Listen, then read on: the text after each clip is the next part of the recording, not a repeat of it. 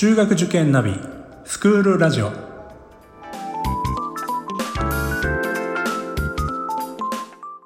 スクールナビゲーターののびるです。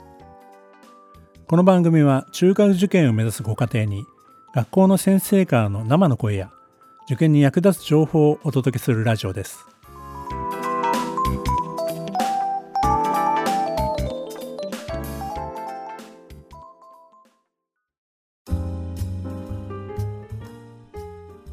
今回は入試報告会の聞き方がテーマです。春になりますと塾や首都圏模試のようなテスト会が主催する入試報告会というのがあると思います。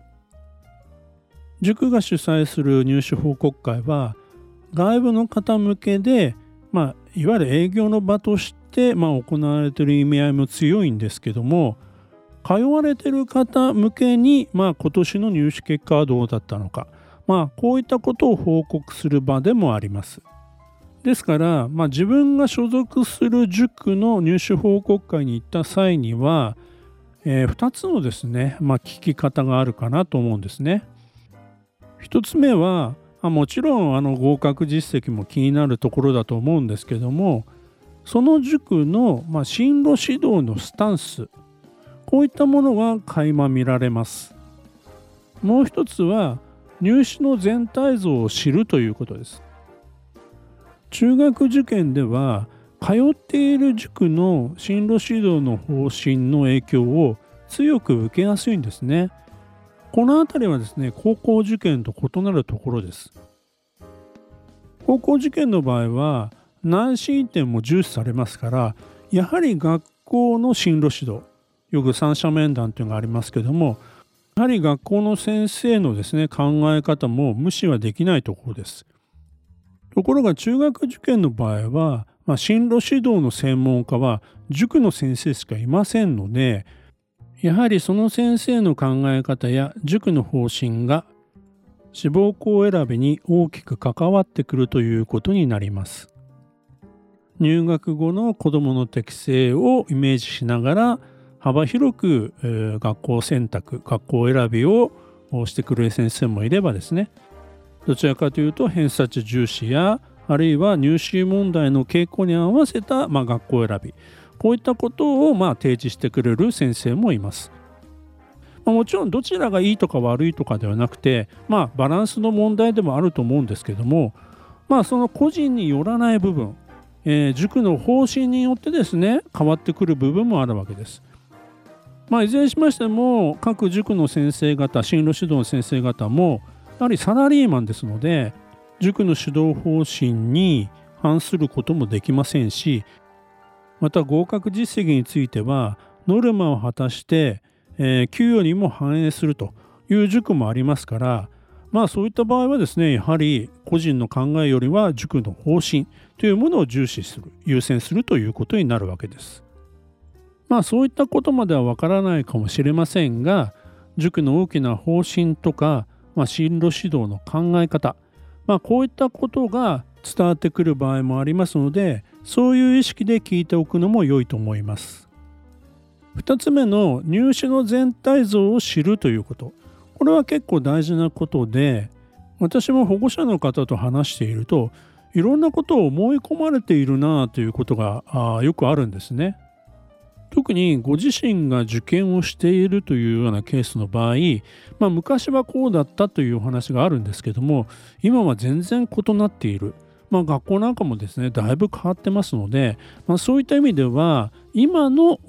中学受験を知るという意味では入試報告会というのはいい機会だと思います。特にここ数年はですねコロナの影響でですねいろいろと仕組みも変わっていますしまあ、入試もですねかなり多様化してるんですね。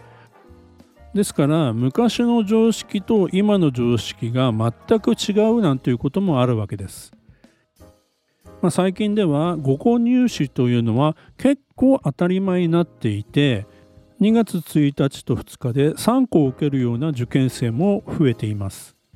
もちろんそういったですね流行りに乗ることがいいとは限らないのですがいろいろなことを知っておくことで選択の幅は広がるということですね。とは入試報告会ではその春に、まあ、目立った学校といいますかね、まあ、トレンド的なお話もあるかと思います。まあそういったこともですね一応は頭に入れておくと。まあ実際のところですね我が子が受ける場合はまあそれが引き続きまあ同じようなことになるか同じような傾向になるとは限りませんけどもまあ全体の流れとしてそうなんだな。女子校が人気なんだなとかですね。付属が人気なんだなとか。まあその程度のですね理解はしておいていいと思います。ただですねまあ合格事例みたいなお話もあると思うんですけども。まあそれはですねまあ特別なお話だったりまあミラクルな話だったりというケースもあるんですね。まあもちろんそればかりではありませんけども。何度も言いますが合格実績というのは他人のお子さんの過去の結果です。ですからそういう時はふふんそんなこともあるんだくらいに聞いておきましょう。かなり詳細な、まあ、データも渡されるでしょうが、まあ、全部をですね読み込むことはその場では不可能だと思うんですね。まあ、話を聞きながらでもいいので、まあ、気になる学校とかにですね、まあ、アンダーラインを引いておくとか家に帰ってから、まあ、時間のある時にですね全体を見て気になる学校があったらチェックしておくとか、まあ、そういったことをすることによってまあ、夏に向けてですね今度は合同の学校説明会みたいなものもありますから、まあ、そういった際にですねどこの学校に訪問するのか、まあ、そういったものの、まあ、元の資料にもなったりします。まあ、そういった使い方もいいのではないかなと思います。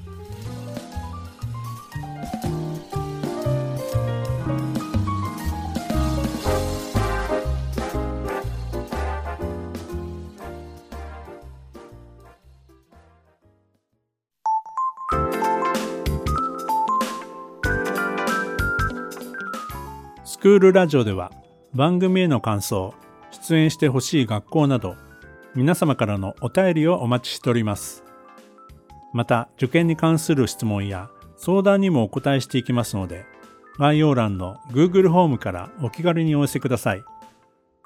Apple、Amazon、Google、Spotify などの無料のポッドキャストアプリで購読やフォローなどのボタンを押していただくと更新情報が届きますので便利です。それでは次回もスクールラジオでお会いしましょう。